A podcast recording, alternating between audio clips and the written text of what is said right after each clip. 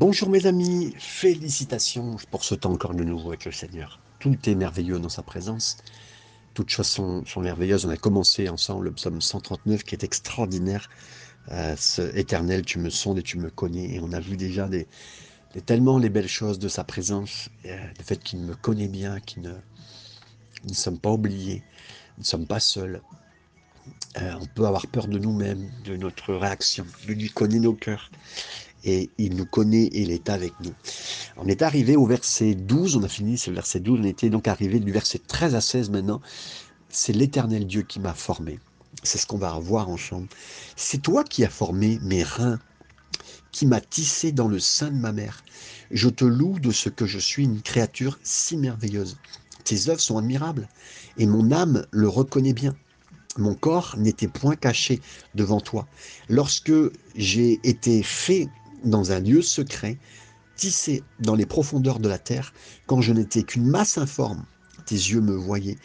Et sur ton livre étaient tous inscrits les jours qui m'étaient destinés avant qu'aucun d'eux existât. Waouh, une grande partie incroyable, encore une fois, que Dieu m'a formé, que l'éternel Dieu m'a formé. Là, vraiment, il nous a dit, tu m'as formé, euh, à former mes reins, c'est-à-dire, littéralement, tu, tu as formé mes parties intérieures. Dieu, le Dieu de toute connaissance, de toute présence constante, a eu le soin, a eu la façon de d'agir et le souci de me former personnellement quand j'étais un bébé dans l'utérus de ma mère ça parle du fait que Dieu connaissait David avant sa naissance, comme un enfant conçu et qui se développe dans un ventre. Euh, aujourd'hui, on sait, et j'ouvre vite une parenthèse pour la refermer, on sait que euh, la France a mis dans sa constitution la possibilité de de l'IVG, de l'interruption volontaire de grossesse. Euh, c'est un droit pour les femmes parce qu'on veut laisser effectivement que les femmes prennent une décision. Euh, c'est très bien, une femme peut prendre une décision et il faut être d'accord avec ça pour un tas de choses. Et si on accorde une décision à une personne, c'est OK avec ça. Mais on doit être OK aussi avec une autre chose, que l'enfant Là, Dieu le reconnaît comme un enfant, comme une personne à part entière, et lui aussi peut prendre une décision. Et le diable a mis dans la tête depuis euh, des générations, euh, depuis euh, deux, trois générations sur notre terre, qu'un enfant peut être mort. Avant, il avait trouvé d'autres solutions, mais là, il veut faire comme, si détruire des générations complètes d'enfants pour qu'elles soient emmenées avec lui. Mais mes amis, j'ai une bonne nouvelle, c'est que Dieu sait, Dieu connaît, connaît ses enfants et je pense, c'est une partie que je livre avec vous, je crois que ces enfants détruits euh, par euh, des choses, on les retrouvera au ciel. Je bénis le Seigneur pour des enfants qui ont été détruits, mais que Dieu connaît, que Dieu bénit et qui sont déjà au ciel. Euh, le diable a fait une œuvre qui le perd encore une fois et qui va être multipliée et qui va être voilà, tout ce que le diable fait, là où le péché abonde, la grâce surabonde, et je remercie le Seigneur. Je ferme cette parenthèse, mais il y a un être humain à chaque fois, et c'est dès le ventre de la mère, il y a un être humain. Euh, ce que Dieu fait, que Dieu connaît, il prend soin des bébés, il prend soin des fœtus. Dans l'utérus, ça signifie la préoccupation de Dieu pour, dès le commencement de la vie à la conception ça signifie que le peuple de Dieu aussi a la responsabilité de reconnaître hein, et de prendre soin des enfants, des bébés, des fœtus. C'est notre cœur. Et là, je ne parle pas de militantisme, je parle de dire la vérité, je parle d'échanger et d'avancer. Euh, certaines personnes plaident pour le droit moral d'avoir un, avertement, parce que la mère a le droit de faire ce qui lui plaît avec son propre corps. Bah, le psaume 139 démontre que Dieu voit une autre personne, comme je vous l'ai dit, dans l'utérus euh, de la mère.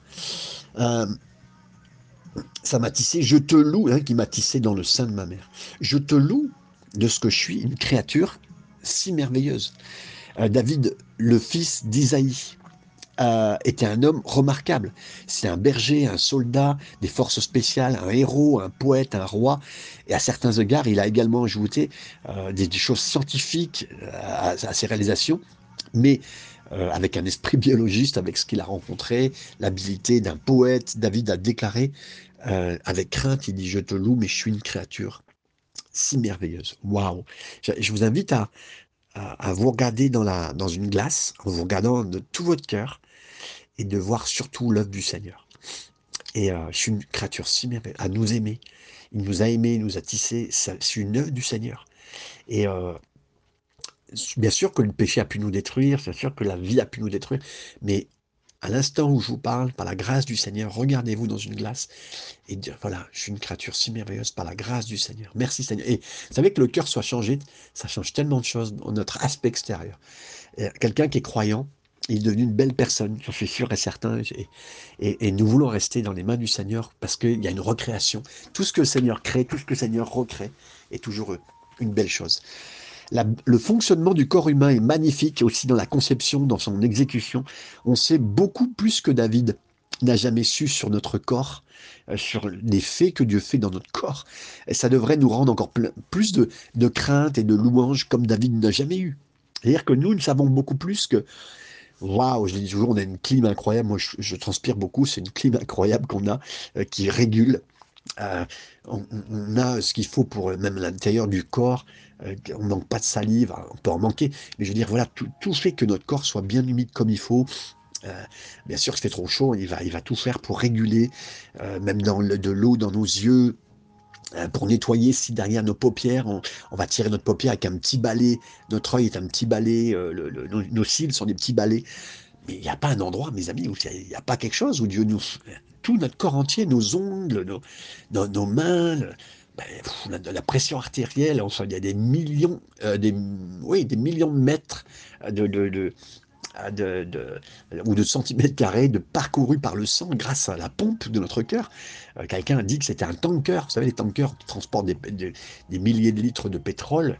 Notre cœur, il a, il a la capacité de transporter euh, du, du, autant de pétrole qu'un tanker, dans le sens où il a fait le job. Et notre cœur, c'est ça, mes amis. L'œil, voit, euh, des, centaines de milliers de différences de couleurs. Euh, nos oreilles entendent 3 400 000 euh, tons, des, choses différentes, des tons mes amis, c'est juste incroyable. Certains diront oui, mais je suis vieux, j'entends moins. Je suis OK avec ça. Mais à la base, voilà ce que Dieu a fait. Et ta puissance, ta sagesse infinie manifestée dans, la structure curieuse du corps des hommes me remplissent d'émerveillement et d'étonnement de la crainte et de sa majesté. C'est Poule qui le dit.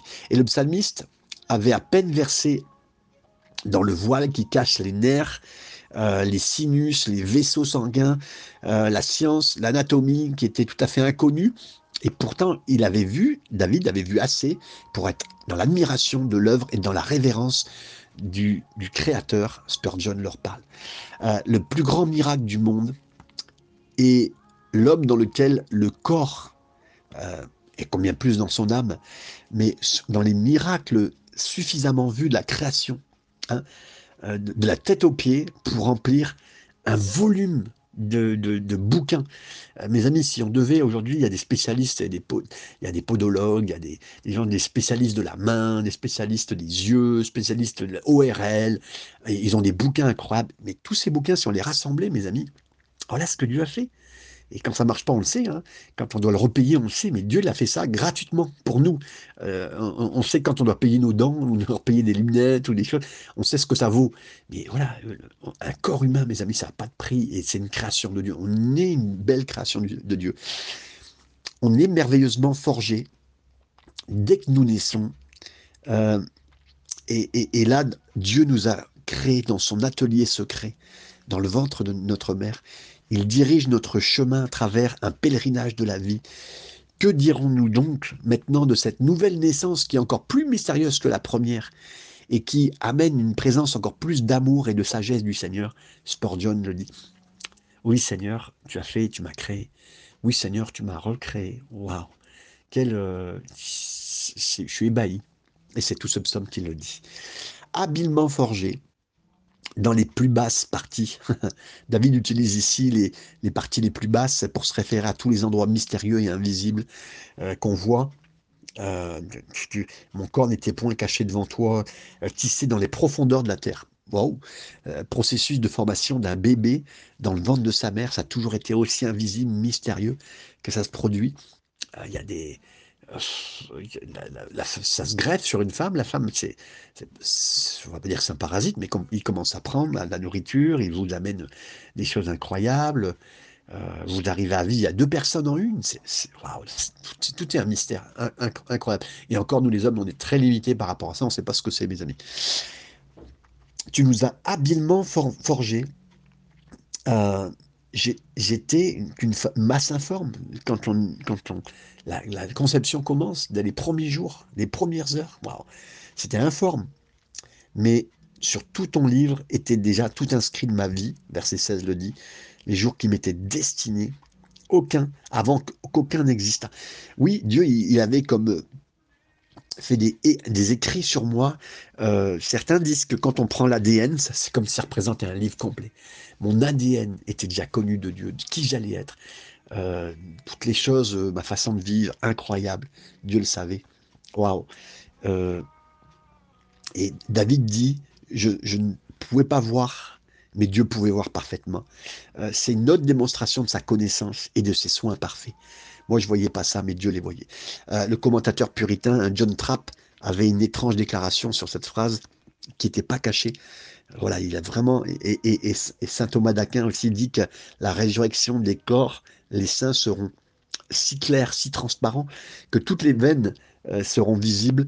Son humour, notre humour sera visible aussi, euh, mais aussi nos nerfs, nos intestins seront vus euh, comme au travers d'un verre. Et il est sûr que ainsi Dieu nous a formés pour la première fois dans l'utérus. Vous savez comme aujourd'hui on voit, on verrait un enfant au travers du placenta. C'est ce que certains pensent. Hein. Moi je ne crois pas ça. Mais voilà, c'était une image très simple de dire maintenant aujourd'hui on voit avec un scanner, on voit les bébés, tout ça, mais c'est Dieu le voit. Nous, on a découvert ça, puis on est les trois, trois premiers mois, on ne sait pas encore si c'est un bébé fille, un bébé garçon. Voilà, mais c'est juste beau, incroyable. Et le Seigneur a écrit un livre, euh, psaume 51, 1, psaume 69, verset 28. Ça se réfère à la connaissance, à la bénédiction de Dieu, de son enfant, tous les jours de sa vie. Le Seigneur a écrit un livre de bénédiction sur nous. Éphésiens 2.10, sa vie a été écrite dans le livre de la vie et chacun de ses jours ont été comptés. Van Gemeren le rappelle. Il y a un livre de bénédiction sur nous. Toujours des bénédictions positives, mes amis. Du changement de vie, des choses incroyables que le Seigneur a prévues pour nous. Et, euh, il va le faire, et je le crois. Et tout est écrit, qui ces jours qui me sont destinés avant qu'aucun d'eux n'existât. Et, même avant que je suis rentré dans mon premier jour de naissance où on m'a frappé sur les fesses, j'avais rien demandé, j'ai pleuré. Euh, bah, Dieu avait écrit un livre sur moi. Et dites-vous bien, Seigneur m'aime tellement que ce livre a écrit. Merci Seigneur. Verset 17 à lui 18. Alors, voici notre réponse à la grandeur de Dieu. Voici la réponse de David. Oh, que tes pensées, ô Dieu, me semblent impénétrables, que le nombre en est grand. Si je les compte, elles sont plus nombreuses que les grains de sable. Je m'émerveille et je suis encore avec toi. Euh, les pensées sont... Euh, que tes pensées me semblent impénétrables. Il le dit. David est rempli d'étonnement, d'adoration, en considérant comment Dieu pouvait connaître, s'occuper de lui. C'est précieux hein, que Dieu, ce que Dieu pense, euh, tout, tout, de nous.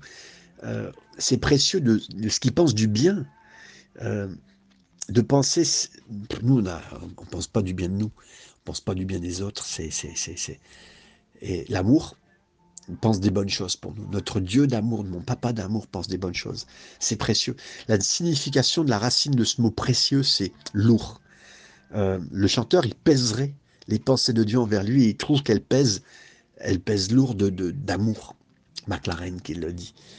Euh, et il n'est pas armé c'est Spurgeon qui dit ça, il n'est pas alarmé par le fait que Dieu sait tout sur lui. que Dieu sache tout sur moi, ça pourrait me faire peur, mais il n'est pas alarmé. Au contraire, il est réconforté. Il se sent même enrichi de savoir que Dieu le connaît. Comme si c'était un, un, coffre-fort de bijoux précieux, de, choses précieuses. Dieu euh, réfléchit comme lui, que c'est un trésor pour lui, et que, euh, et que ça devienne pour nous le plaisir du croyant. C'est tout ce que Spurgeon disait. Donc on est un coffre-fort de Dieu hein, avec des belles choses dedans, les plus belles denrées euh, à manger, mais euh, des choses précieuses, des bijoux précieux, toutes les belles choses qu'il a réservées pour nous. Et qu'à la fin, on soit même nous émerveillés quand il ouvrira ces trésors complets du ciel pour nous montrer voilà notre vie, ce qu'il en a fait. Et je, serai juste à genoux et à passer des heures, j'en suis sûr, et plus à, le remercier et le remercier encore pour tout ce qu'il a fait. Euh, ces pensées, elles me semblent impénétrables, que le nombre en est grand, et si je les compte, elles sont plus nombreuses que le sable.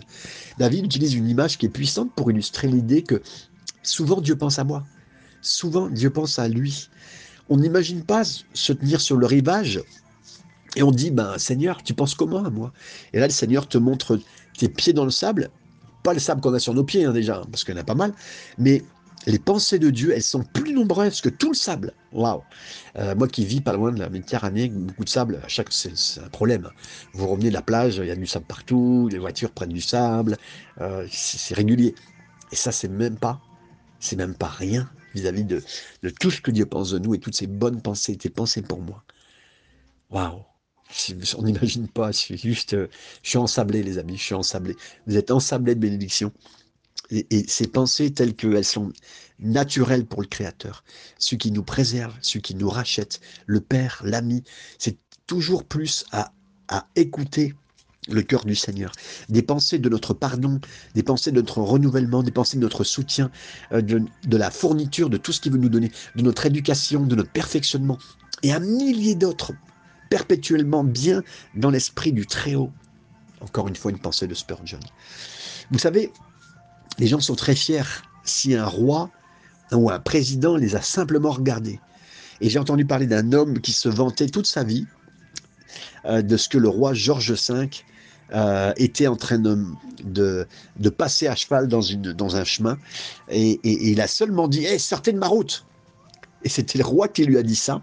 Et l'homme, toute sa vie, s'est senti gratifié parce que le roi lui avait dit dégage de la route. Et devant les rois, on est comme des sauterelles mais devant Dieu, mes amis. Mais Dieu pense tout le temps à nous. Il pense souvent à nous. Waouh, quelle pensée incroyable. Euh, si je les compte, elles sont là. Je m'éveille, je me réveille et je suis encore avec toi. Cette nuit, je me suis réveillé, il était deux heures. Le Seigneur était avec moi. Je me suis endormi après, hein, mais le Seigneur était avec moi.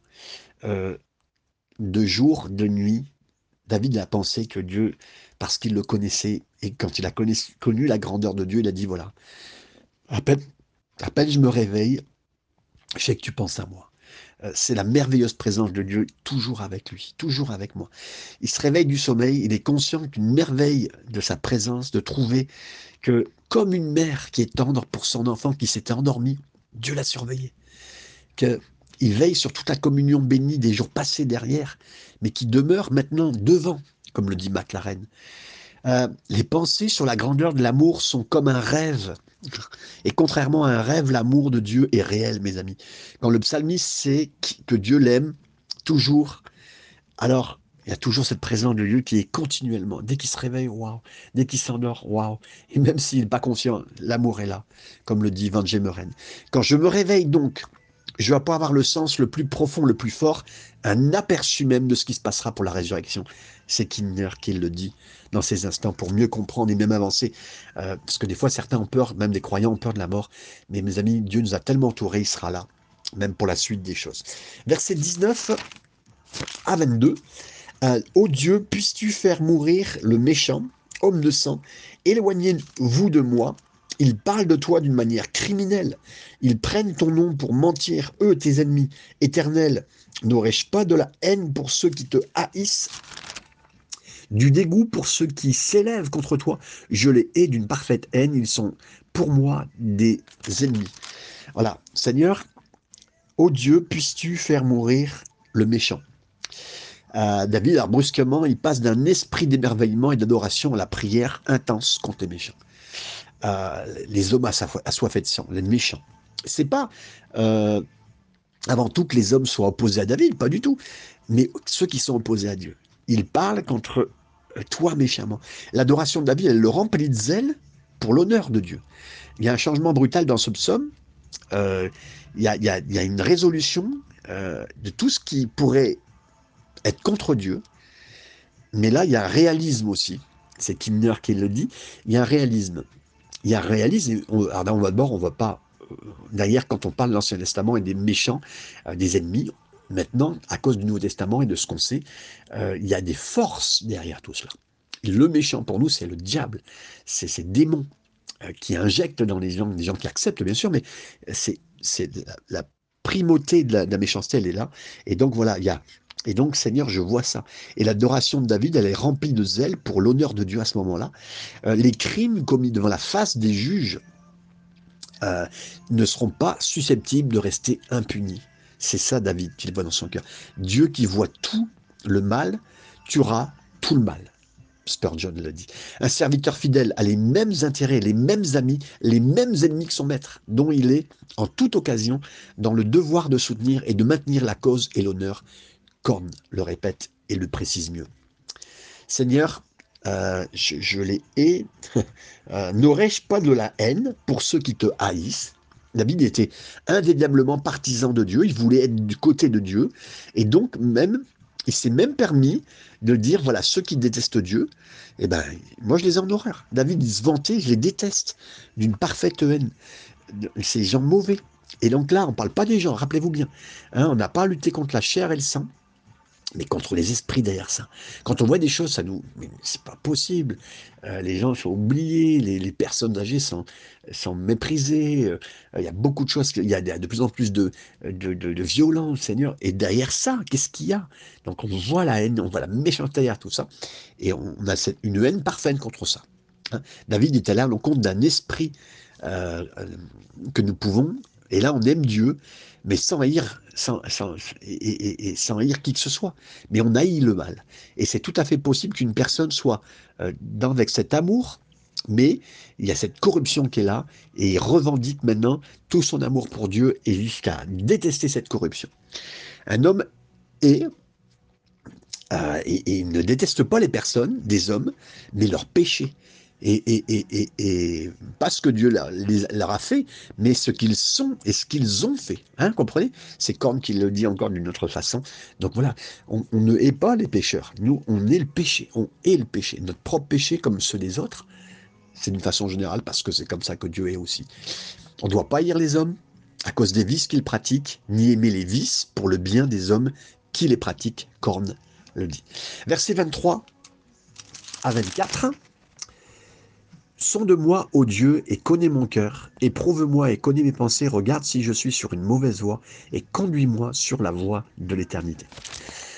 Euh, euh, il finit, David est venu à Dieu avec la connaissance parfaite maintenant et il vient avec une humble prière vers ce grand Dieu. C'est, il sait que Dieu le connaît parfaitement. il y a la présence constante de Dieu et il y a toute cette connaissance mais il dit maintenant, voilà, sonde-moi au Dieu, au niveau le plus profond, Seigneur. il admet que Dieu, il connaît mieux David que David ne se connaît lui-même. Et il a besoin que Dieu le sonde. Nous, on se connaît, on connaît un petit peu. Si je devais, vous devez vous demander un petit peu, tu te connais, vous allez me parler de vos dernières années, tout ce que vous connaissez de vous. Vous, vous connaissez par la grâce de Dieu, si vous avez vu réellement ce que Dieu vous disait de vous, de ce que vous connaissez, les erreurs que vous pratiquez ou pratiquez pas, toutes les choses que vous connaissez, voilà, Seigneur vous connaît. Mais David, il prend sa compréhension théologique de la nature, des attributs de Dieu, et il l'applique à sa propre personne, en tant que disciple. La nature et les attributs de Dieu n'étaient pas des simples théories pour lui, mais c'était des guides, des guides pour qu'il puisse croître, pour qu'il puisse avancer, pour que il puisse spirituellement avancer. Est-ce que je pas de statu quo, c'est-à-dire je ne m'arrêterai pas sur ce que je fais aujourd'hui, euh, sur tous les manquements du passé, sur toutes les bonnes choses du passé. Je veux avancer, Seigneur. Tu es mon guide, de moi, ô Dieu, et connais mon cœur. Et, cela. Et, David savait que il ne pouvait pas connaître son cœur dans ses profondeurs. Alors il demande à Dieu de le connaître, de le sonder. Et cette parole, c'est, euh, vous savez, la, la parole ultime de la philosophie grecque, l'homme l'homme, connais-toi toi-même. C'était vraiment précieux parce qu'elle a amené l'homme face à face avec des impossibilités. Morgane le dit. Mais là, la prière qui s'abaisse pour la recherche, le fait d'être guidé, et là, ça, ça suit euh, cette personne qui loue à s'approcher du Seigneur. Euh, on peut s'indigner, comme il l'a fait contre les malfaiteurs, c'est plus facile de le faire que de s'empêcher soi-même de faire le mal. De nombreux péchés secrets peuvent se cacher sous un manteau de zèle pour le Seigneur, McLaren le dira.